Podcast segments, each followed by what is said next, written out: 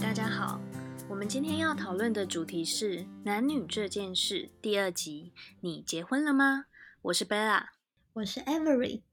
那我们就开始吧。Bella，听说你最近交了新的男朋友？哦，对啊。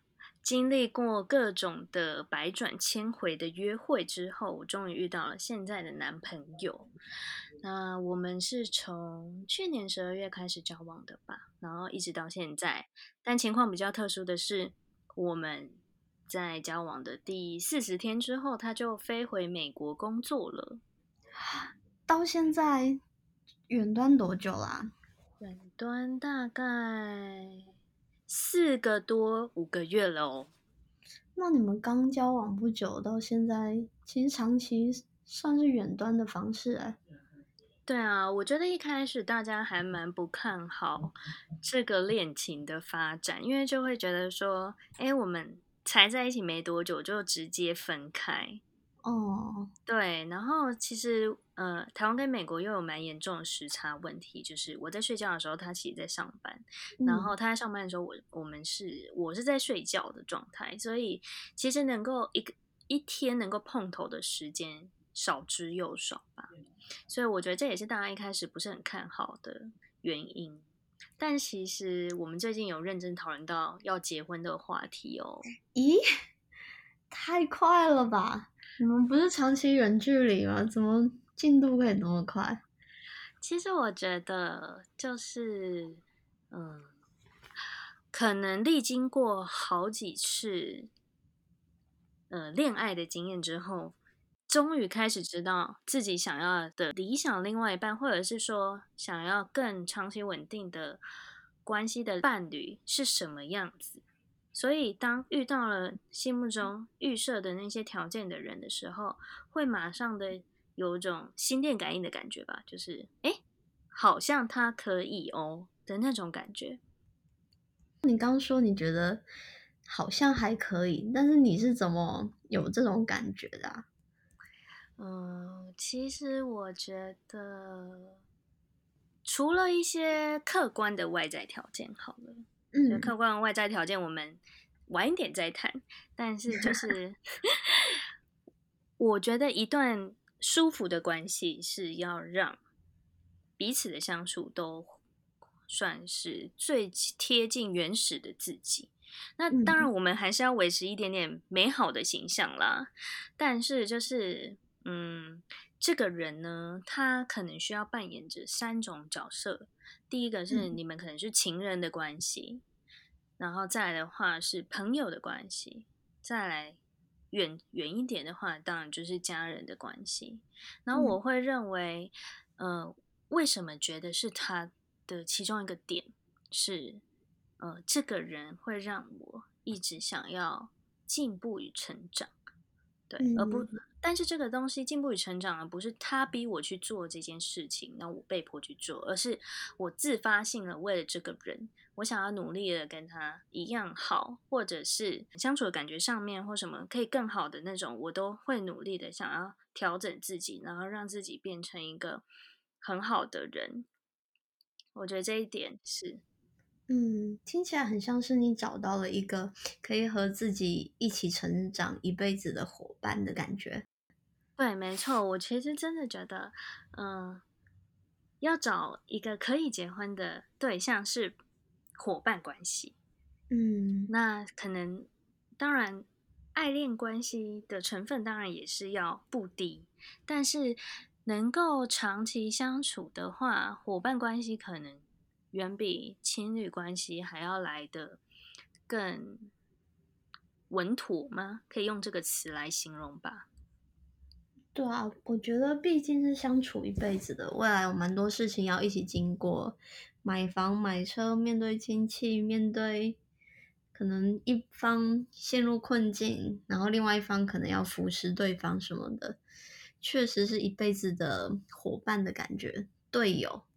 嗯，这时候其实我就会回想起以往的交往对象，那为什么会有那种叮？就是心灵雷达叮，我觉得这个人好像是适合结婚的那种感觉是，嗯，我其实前面几段恋情就是从高中、大学，然后一直到出社会，呃，以往比较单纯，就是哎，我很很纯粹的，就是喜欢这个人，那我这我想要跟这个人在一起。那学生时期其实对于未来并没有什么特别的想象，只会觉得说，哦，那我们就一起往前走这样子。可是当出了社会之后，你，嗯，你的，嗯，经历开始改变，你接触到的人相较之下多了很多的时候，嗯，你就会开始想说，哎，这真的是我想要一直交往的对象吗？你会开始去思考这件事情。不过这会不会也有一点，就是随着年纪的经验的成长吧，或者是年纪越来越大了，比较开始知道自己适合什么，自己不适合什么，或者是开始认真考虑什么样的人适合走一辈子。对，我觉得真的会随着自己的人生历练越来越多，会开始思考这个问题。那对我而言啦，其实我就会觉得。价值关键性还蛮重要的，就是当我对一个人暧昧对象有好感的时候，其实我会在一开始会有各种情境剧的问题去问他说：“哎，假如今天发生了什么事情，你，嗯，你会是怎么解决的？”我想要，我就会想要试着去从他口中得知他的。想法，然后我再从他的想法里面回推他的价值观可能是什么样子的人，然后我觉得这一招屡试不爽。我蛮好奇你会问哪一种情境的？我有时候不一定会直接问，嗯，会像是像我跟我男朋友第一次出去约会的时候，嗯，我觉得男生其实也有在试探我，就是第一次约会是谁付钱这件事情。嗯，然后其实这件事情呢，就会牵扯到那个所谓的金钱观。嗯，对。然后，嗯，我那时候约会的时候，第一次约会，其实我都是各付各的，因为我我自己会觉得说，嗯，我是一个有在赚钱的人，然后我跟你就是只是认识，我没有那种谁高谁低的。那种感觉，然后也没有哦，你在追求我，或者是我在追求你那种，所以不需要去为对方付出特别付出金钱这件事情。所以那时候我们是各付各的。哦，对，对我来说，我也是觉得，因为我自己本来就有在赚钱，所以其实我就是付我理所当然该付的部分，所以我也从没有想过要让对方付钱这件事。对，我觉得这件事情其实延伸到的价值观，就是会说，我觉得男生好像会去看这个点，因为最近那个其实也不是最近，就是呃一直以来，可能社群网站都会讨论关于男生女生 A A 制这个问题。嗯，对，然后我就会看到还蛮多人的留言，就是男生其实会想要去观察说女生。愿意掏钱的这个意愿，然后你看，像是从这样的情境剧里面，你就可以知道彼此的对于金钱的价值观可能是什么样子的。嗯哼，对。然后后来后来的其他后续的约会，我男朋友就会开始付钱，因为对他而言，他想要实验的那一部分已经成功了。他想要知道的是，我会不会是一个想要付出的人。而不是蛮好奇，对，有点好奇是为什么我们能够持续 A A 制下去？哦，没有持续 A A 制下去哦。男人说，其实他某一部分就会觉得，理当来说，男生要付比较多钱。可是他说，那是他自己的传统价值观，他不否认。对，然后再来话是说，以现实条件来说的话，他赚的。钱的确多我很多，嗯，对，那他就会觉得这些事情都是小钱，没有什么好要跟我计较的。所以其实某种程度是他自己也不在意小钱这件事。对，没错。哦，那 Every 你呢？你跟老公交往的过程中，对于金钱这一块是怎么样子的？我们一直各付各的，一直到结婚吗？结婚后，我现在每个月都跟他拆账，而且我很讨厌算钱，所以都是由他记账，然后每个月就要汇他房租一半，什么就是生活费，就是我花了多少钱，我就理所当然要付那样的钱。哦，差一块也不行哦。他好严格，没有严格，因为我们两个就觉得我们平常也会互相送礼啊，这个就不会特别记了。但是就是平常分到要该付的钱，就是会把它付掉这样子。哦，我觉得这还蛮特别的，是蛮特别，因为我们真的是算到我转账连一块钱都不能少的 他听到应该很尴尬。但我觉得还好，我我的想法就是说，我我也有在赚钱，我为什么要付比你少？老娘有钱的这种。对，我觉得，我觉得其实这这个观点也是蛮好。我觉得就是只要两个人可以达成共识，都会都是一件好事。对啊，就真的是两个人觉得 OK，那其实就 OK。我觉得也没有什么好好或不好的事情。嗯嗯嗯，对啊，像是这种情境剧，就是可能约会的时候就可以设定。嗯，对，然后你再从这些情境去，然后更更认识彼此更深之后，你们对于钱金钱的观念就会开始越说越多，越说越多，然后甚至会探讨回以前的以前交往的对象，哎哎，你们是怎么样去分分钱的啊，或者是什么之类的？我觉得都还都是一些蛮有趣的议题。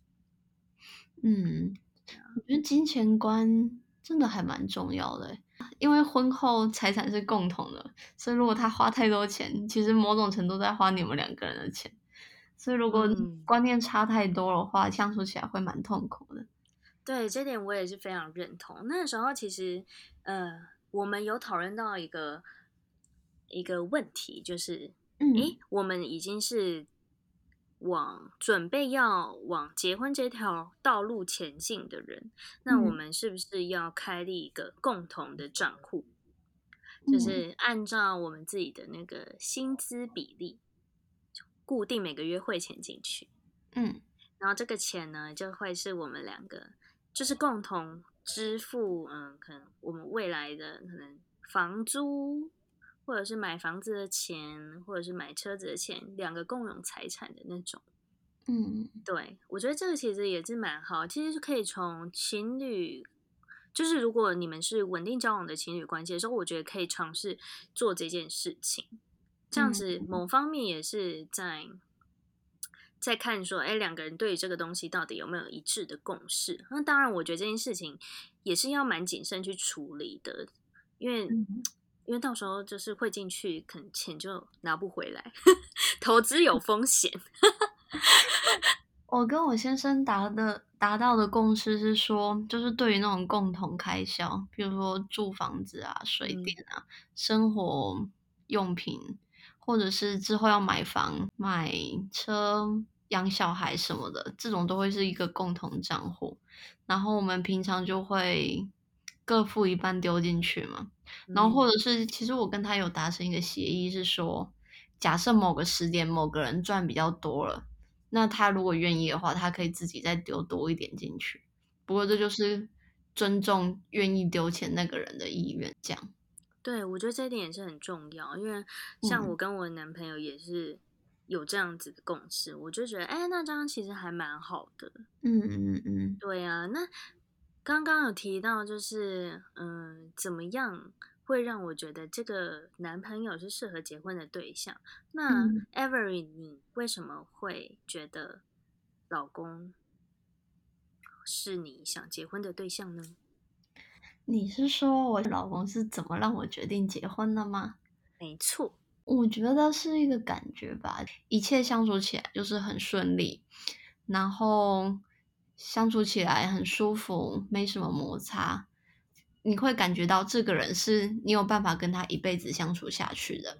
然后再来就是双方对家庭的期望也一样，因为其实我自己本身是会有想要有小孩、想要认真经营一个家庭关系的人，所以我在看对象的时候会特别注意这点。嗯，我觉得这件事情真的也是蛮重要，因为其实我就是常常会听到有人说，你结婚其实是靠冲动 这件事情，所以我才会很想要去理解说，哎，那些已经结婚的人当时结婚是真的冲动吗？那对我而言，其实我想要跟我现在男朋友结婚，是那种呃，我想要跟这个人在一起很久很久的感觉。然后不管遇到什么事情，都想要一直牵手往前走，很像那种每次在电影台词里面听到的婚礼誓词。那时候就是神奇的，在我脑中里面播放了，就是我那时候就会觉得，哦，好神奇，因为我对于之前交往的对象，并没有这种电影情节，一次都没有吗？一次都没有，哦，所以我才会觉得好神奇哦。对啊，然后就是因为像是我男朋友就跟我分享说，在他遇到我之前。二零二零，我相信对大家都是蛮多人来说，可能都是蛮难熬的一年。嗯，就是除了疫情的关系啊，可能他们自己人生中也遇到了蛮大的转变或波折。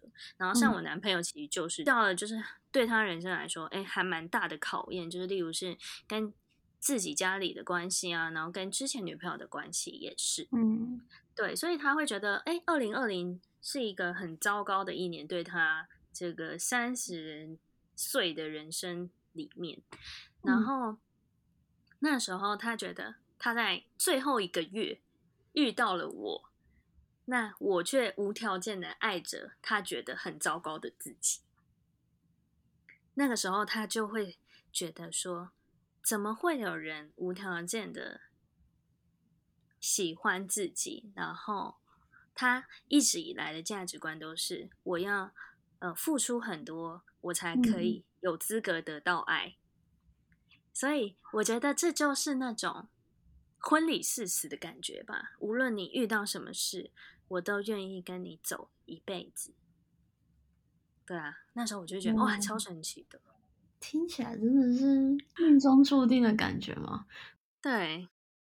在之前，我有一段大概两年的空窗期嘛，嗯，然后那个时候就会开始有点紧张，说，哎，怎么都遇不到。但没想到真爱要来的时候，他挡都挡不住。结婚好像也不是什么太大的障碍，然后就走到现在。所以我蛮相有一种程某种程度，也蛮相信命运的安排这种感觉。对，说到这件事情，跟你分享一个小故事。嗯，那时候其实我跟你一样，只是我空窗期没那么长，就是我一直以来都是一个桃花运还蛮好的女子。然后那时候大概整个半年都是不断不不间断的在约会，我约会的对象应该有十几二十个吧。但是我也是那种，嗯，怎么样，我好像都遇不到我自己喜欢的人那种感觉。嗯，然后那时候朋友就问我说：“哎，要不要去台南玩呢？”然后我就说好。然后因为三个都是单身女子，然后，呃，台南的朋友特地为了我们三个单身女子排了一趟台南天后宫月老庙之旅。对我们专程去，对我们专程去拜月老。然后呢，其实我是一个不太相信月老的人呢，因为。一直以来，我就是会觉得，哎，那些东西只是就是别人说的巧合吧，或什么之类的。嗯，然后那时候就是我们就专程拜，然后你一定要去求那个姻缘线嘛。然后姻缘线听说也不是那么好求，但是我就很顺利就求到了。然后你就要跟那个月老呢详细的描述一下你你想要的理想另外一半条件是什么。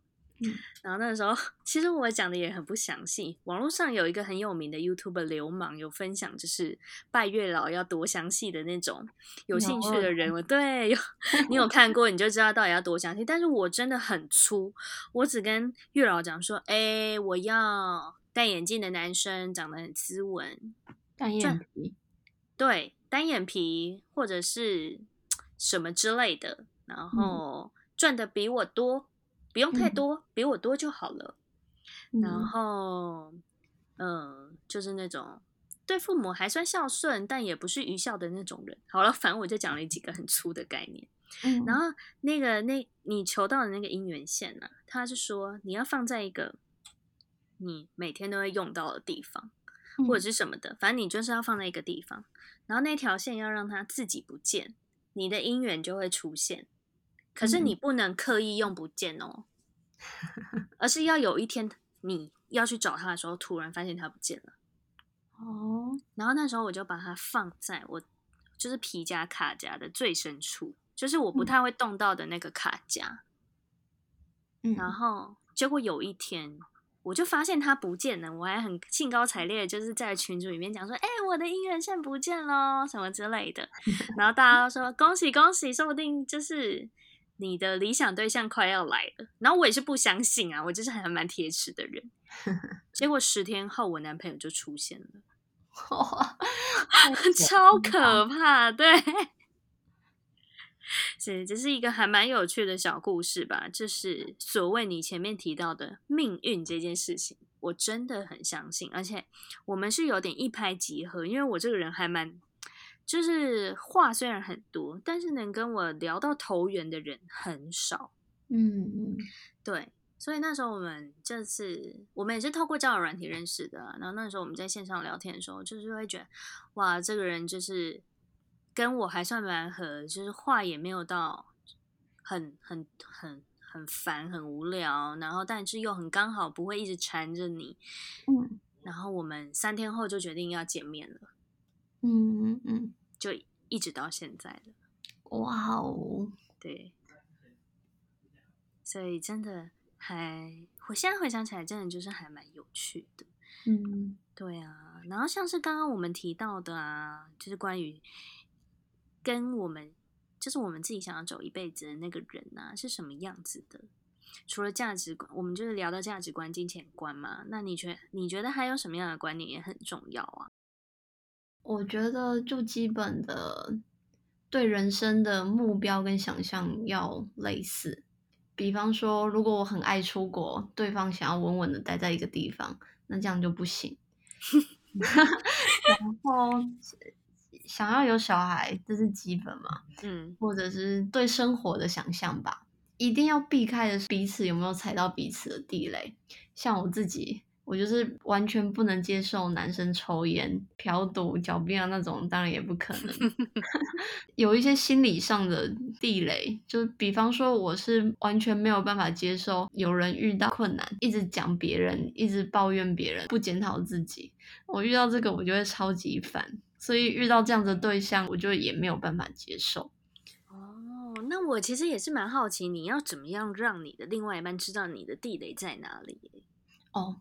你前面不是有说到，你有跟你男朋友有不断价值观的沟通吗？对，我跟我先生在刚交往的时候也疯狂的交换这些东西。那个时候想说，大家年纪也不小了，适合就赶快在一起，不适合就赶快分开。所以我们有聊过蛮多，哎，你的地雷在哪里啊？互相交换蛮多价值观之类的讯息的。对，我觉得这一点真的很重要，尤其其实，在交往前，甚至在暧昧的时候，就可以试着把对方导入某一些情境，去问他的想法。那时候你就可以知道说，哎，这个人跟你到底有没有合？然后像是我就无法接受我的另外一半 对我骂三字经，我就会觉得这是什么奇怪的沙文主义，或者是说，就是那种。我我我有一次还设一个情境陷阱题去问我男朋友，我就说，哎，假如我们两个就是都是外出工作的人啊，然后回来之后就是，嗯，要吃饭了，嗯，那你觉得啊，要在厨房的人会是谁？嗯，然后他就他就有跟我讲说，嗯，我不是很擅长煮饭，但是我觉得。我一定可以洗碗，然后那时候你就会知道说，哦，那他他是有想要跟你一起分担家事的那种人，因为像我就比较没有办法接受，就是男生工作一回家就会说自己很累，然后就是坐在客厅翘着二郎腿看电视，玩着手机 看电视，对，这个我真的不行，因为，嗯。我爸就是这样，我就会看着，而且一样，我妈也有出去工作，还跟着她一起出去工作。然后为什么就是我妈好像要进厨房这样搞的，就是满头大汗，然后忙着要煮饭给就是整个大家庭吃，这样我就是觉得，哎，我看在眼里就会知道说，哦，那我知道我另外的未来另外一半绝对不可以干这种事。然后即便他，即便即便就是如果要吃饭，我们就一起去外面吃；要么的话就是分工合作，因为生活是两个人的事，怎么有那种哎，这是你的事哦，这不是我的事的那种感觉，所以我很不喜欢，所以我也很。在乎就是要走一辈子的人呐，一定要有互相尊重，然后我们地位是平等的那种。确实，如果双方都出去工作，其中一个人一回来，如果家事什么煮饭都是他负责，这样子也太不平衡了。对，没错，应该会爆炸吧？你想想看，又不是只有男生累，女生也很累啊。我们女生可能今天说不定也是。嗯，遇到遇到很多很糟糕的事情，然后一个月还要遇上自己的亲戚来报道，各种麻烦的事情，所以我才会觉得说，呃，互相尊重是多么的重要。那除了对人生的想象啊，用钱的方式，然后自己的地雷，那对方的家庭呢？你们在结婚前会互相的讨论这件事情吗？其实我觉得这件事情是蛮重要的耶。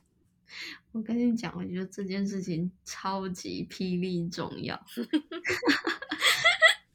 我还记得，哎，我们某任男朋友啊，就是我好像去他们家一次，然后后来回去之后，反正我后来也是在辗转的某个机缘下才知道，哦，原来当初他妈妈好像不是很喜欢我，所以我就跟那任男朋友后来就分手。就我现在觉得吧，就是你结婚之后会蛮大程度需要跟对方的家人接触。那如果对方的家人把你当做外人，或者是把你当佣人用，那这样子就蛮不 OK 的。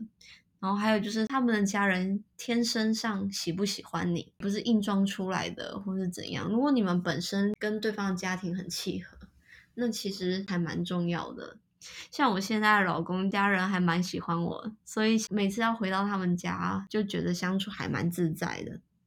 嗯，我觉得这点还倒是还蛮重要，因为其实我从很小的时候就意识到这个问题。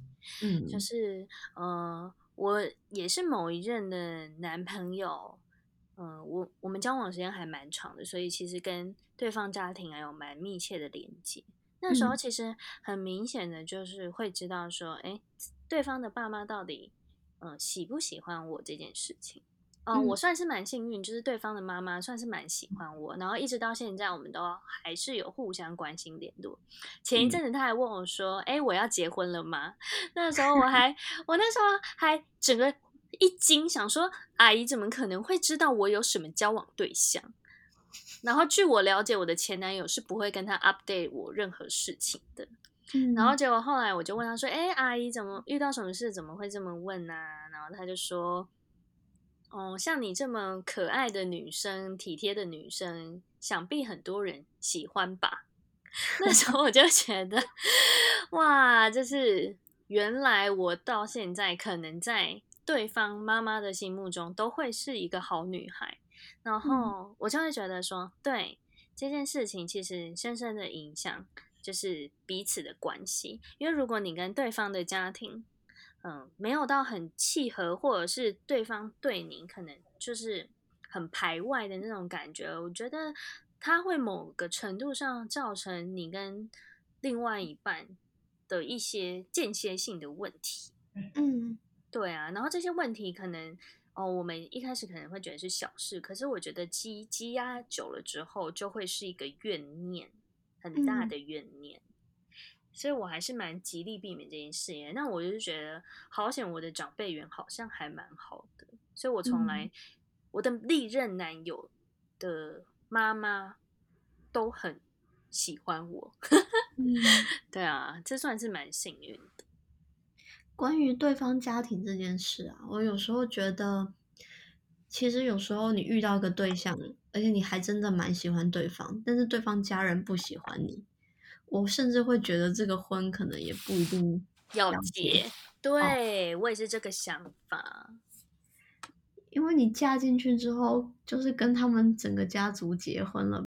对，这件事情蛮重要，因为像我妈妈也是这样子说。可是哦，就是我有一个好处，是因为男朋友是规划以后都要一直待在国外工作的，所以其实长远来看，我们跟他的家庭不会有太密切的连接。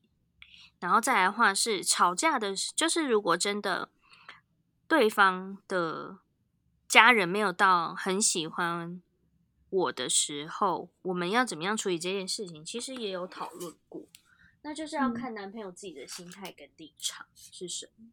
那如果说我们没有到很长时间的相处的时候，哎，这这件事情倒是还蛮 OK 的。那我觉得男朋友也要很适当，男朋友或老公都要很适当去扮演。就是如何把自己的另外一半形象做好的一个公关角色，我觉得这点也这一个非常重要，因为我觉得有些男生，像我男朋友就有分享过，他之前前一个前一任男友，呃，女友，就是他他妈妈非常不喜欢那个女朋友，嗯，然后他说，其实某一部分要怪他，因为他就是一五一十的告诉。他妈妈就是他们两个之间相处的过程，然后妈妈就好像就是会闷闷说啊，这个女生好像不是很懂事，对，所以其实男朋友说就是他这方面就是蛮差的，嗯，就是不太会做这件事情。然后他像像我这个人，就是我就是很会在妈妈面前做帮男朋友的形象做到非常的好。然后让妈妈喜欢自己的男朋友这件事情超级重要，所以就是奉劝各位老公跟男朋友，如果想要好好的维系家庭或者是长远的感情关系，一定要好好的替自己的另外一半打理形象。真的，我觉得。在走入家庭之前，第一次把自己的交往对象介绍给自己父母的时候，就要一直做好这件事。没错，他就是有一点像是不断的随堂考嘛，有一点像是这样。随堂考，对。有时候明明是自己做的，就是啊，你明知道你爸爸妈妈喜欢这个，然后硬会把说，哎，这是我另外一半交往对象做的哟。对对对，没错。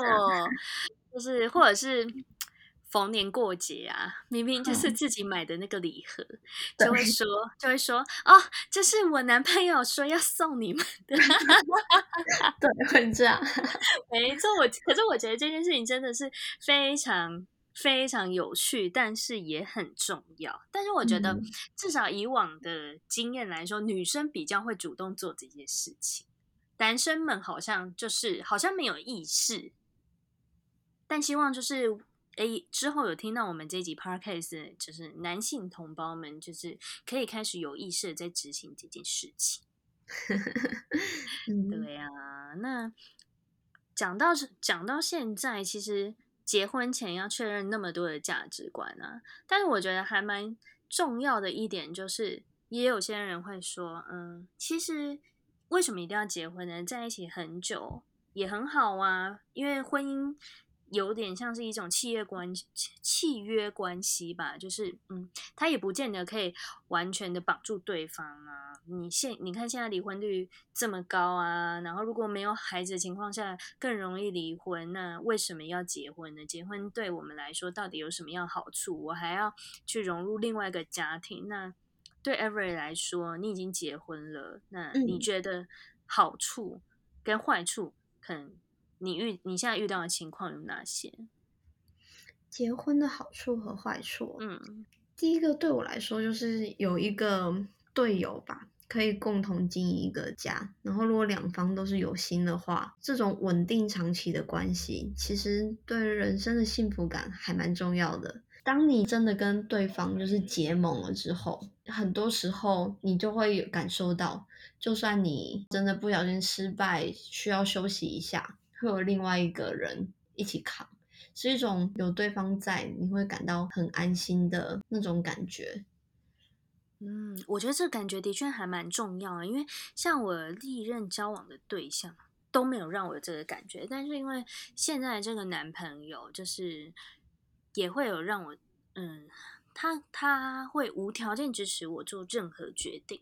嗯，像是我们可能在讨论工作的时候啊，我可能就是会说，嗯，那如果未来有机会到美国的时候，我可能会有一阵子就是没有工作啊，或者是什么的。你男朋友反而会鼓励我说，哎，这个段时间你可以去做你以前人生没有机会去实现的一些愿望或梦想。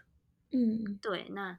我我的薪水足以支付我们两个的生活开销啊，然后我觉得你去冒险或者是尝试一点不一样的人生是一件很棒的事。那时候听到的时候，其实真的会有种你说的避风港吧，那种很强烈的安心感存在。当然，我们也不是要完全的依赖另外一半，而是那种心理上面的感受，真的非常非常的重要，而且也非常的好。听到这样的话，真的很感人呢。对，没错，那时候跟我朋友分享的时候，我朋友说：“天哪，我听到都要哭了。”哦，对，那时候我就会觉得，对啊，是不是真的要嫁给这个人了？那你觉得有什么坏处吗？坏处哦。因为我现在婚后还没有小朋友，所以我觉得跟还在交往的事情其实没有太大的差别。嗯，差别比较大的是，可能同居之后自己的时间变少。我先生还算蛮黏，喜欢两个人在一起的时光，所以会觉得单身的时候会有蛮长的时间可以自己与自己对话。嗯，那婚后。只要两个人在一起或同居了之后，你就会发现个人相处的时间变少了。我觉得唯一最明显的差别是，我个人觉得就是可能以往你固定一两个月就会回家一次，那现在你要回的家有两个，所以要陪伴家人时间其实有点类似 double。嗯，对，就是家人与家人相处的时间，某种程度算是两倍的增加。嗯，说到这个，就是因为 Avery 是已经结婚的人，所以当然会很明显的就是感受上会有一些差异。但是像我就是还没有结婚的人，但为什么要步入结婚？除了当然刚刚前面提到，就是心灵上面的避风港或者是寄托这一块，我觉得另外一方面我们讨论过，其实结婚姻这种东西对我们来说有点像是一种。工具嘛，可能用工具这个形容词不太好，但我现在想不到其他形容词。但它可能是会方便我们做很多事情，就是它具有某一些法律上面的效益啊，然后或者是它可能遇到紧急危机状情况的时候，我是可以有权利去处理这些事情的。嗯，对。然后像是如果我要去美国工作的话，其实也是需要哎具有婚姻关系，然后我们才有办法。在一起的时间拉得更长，我觉得这些都是对我们来说的好处。所以在评估这些这些状态之下，我们就会觉得，哎，那好像是就是往真真正结婚的路上走，好像是对我们来说比较合适。嗯嗯嗯，对啊，那就是像是你已经结婚了，那我还是会很想要知道说。准备好结婚的条件啊，或者是心态，有就是对你来说有有哪哪些呢？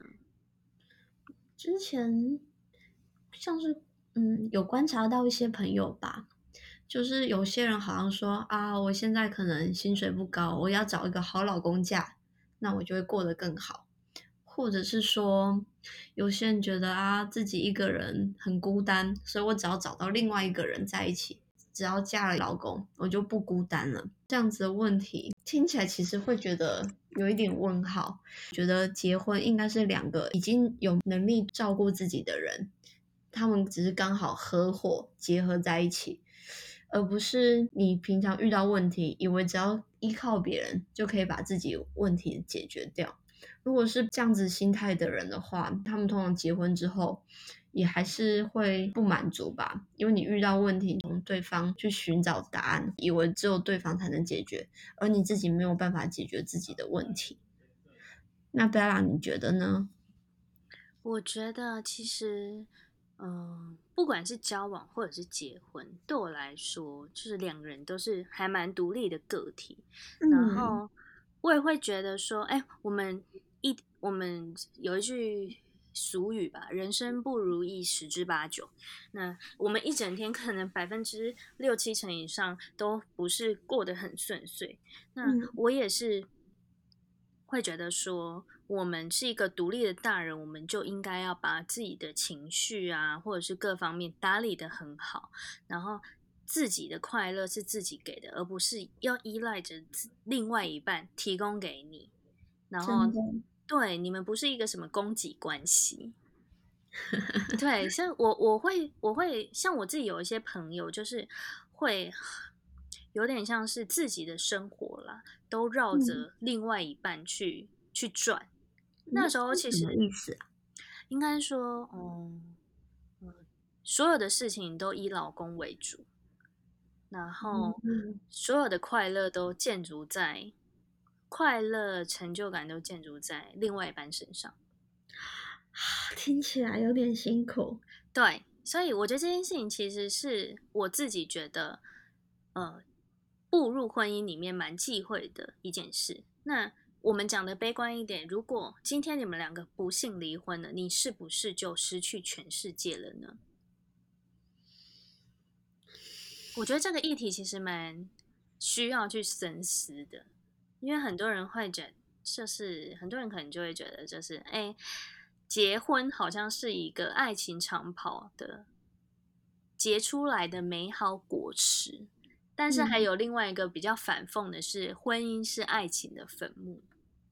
我想，我觉得婚姻是爱情坟墓这件事情，可以去映照在我觉得我们可能结了婚之后的心态，反而变成了我以夫为天，以对方为天，然后什么事都依赖着对方，然后什么事所有的快乐都建筑在别人给给的这个情境上面的时候。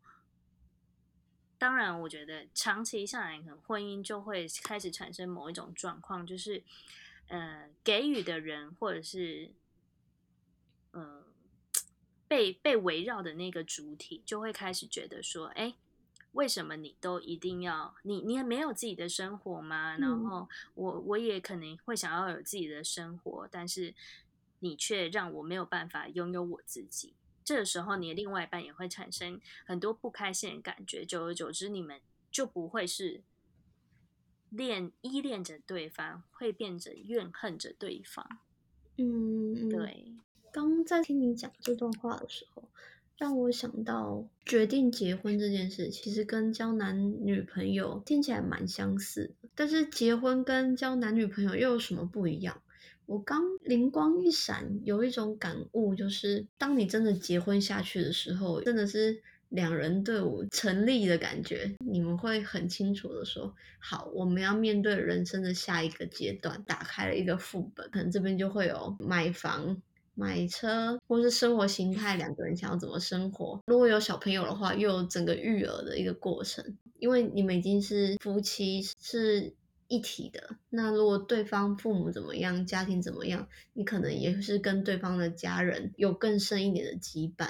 所以其实蛮多事情是用婚姻这个身份下去之后，算是开启了人生另外一个副本，可以体会到没有结婚完全没有体验过的经验，而这些经验也是你真的有去尝试过一次之后，你才知道哦，原来生命中。也是有这样子的过程，这种感受是我觉得还是要亲身体验后才了解的。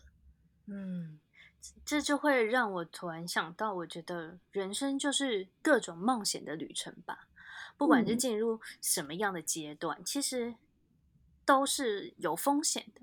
但我还是会觉得，如果人生不想要白走一遭的话，我们还是非常鼓励冒险，但是。一样在说投资一样有风险，所以 大家要仔细的评估，还有好好的想好这件事情，对自己跟对对方的人生负责任，这个是我觉得很基本的利基点。嗯，所以结婚的婚后，结婚了，然后呢？然后，然后才是挑战的开始，对，以前自己一个人的时候，你就是可以自在做自己，决定自己的行程，很弹性，很方便，做自己想要做的事，挑自己想要挑的事，什么都可以。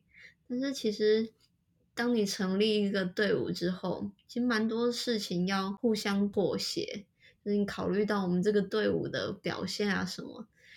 对方不可能跟你百分百契合，所以你一定会某种程度上必须放弃掉原本已经觉得理所当然的事情，你需要退让，然后尝试跟对方达到一个平衡。那贝拉有什么看法吗？虽然好像只有我结婚了 对，这这个时候贝拉其实还蛮难提供任何的想法，但是我觉得最基本最基本就是。还是一句话，我认为两个人关系是互相、互相尊重，然后互相的退后吧。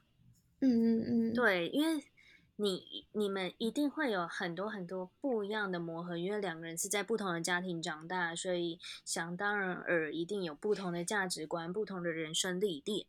那当遇到问题的时候，能够一起解决这件事情，我觉得相对之下是非常重要的。而两个人有没有想要解决问题的这个决心，我认为这也是婚后可不可以幸福的关键吧。嗯，真的。所以有时候啊，一加一可能不见得等于二，其实是零点五加零点五等于一个一，对吧？对我之前也听过这句话，他说当两个人。结婚之后是各去掉零点五，就是各去掉你所有的棱角，所有的坚持，才会变成一个完整的圆。嗯，其实这一句话用想象的画面也算是蛮有诗意的，有点像是太极的图案吗？一黑一白，然后嗯，从水里面交织出一个很漂亮的圆。觉得这形容的蛮好的。嗯，对啊，所以。回归最初衷，就是结婚这件事情，当然要好好思考。所以很想问问，就是 Parkes 在收听的观众们，你结婚了吗？或者是你正在考虑结婚吗？希望听到这一集对你有一点点的帮助，或者是让你开始醒思，呃，结婚的目的意义。那我是 Bella，我是 Avery。那我们就下一集再见喽，拜拜，拜拜。